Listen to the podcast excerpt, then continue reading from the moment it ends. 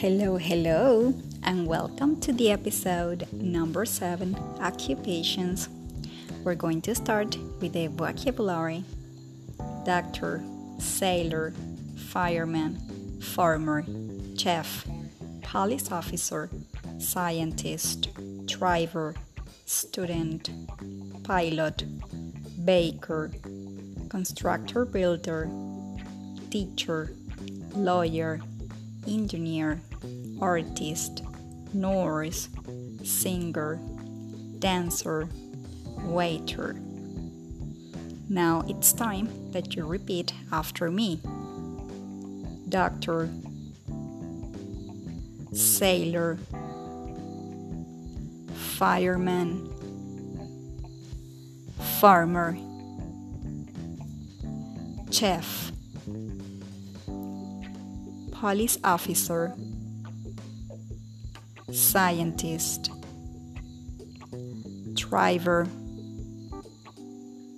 student, pilot, baker, constructor builder, teacher, lawyer engineer,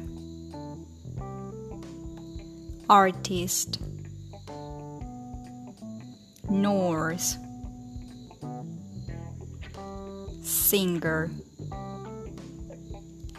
dancer, waiter.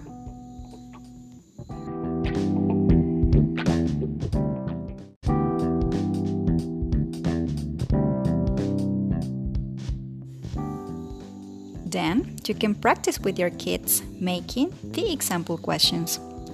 What is your occupation? I am a doctor. Would you like to be an artist? Yes, I would like to be an artist. And also, you can practice the following question What would you like to be when you grow up? And let your kids think and dream about it.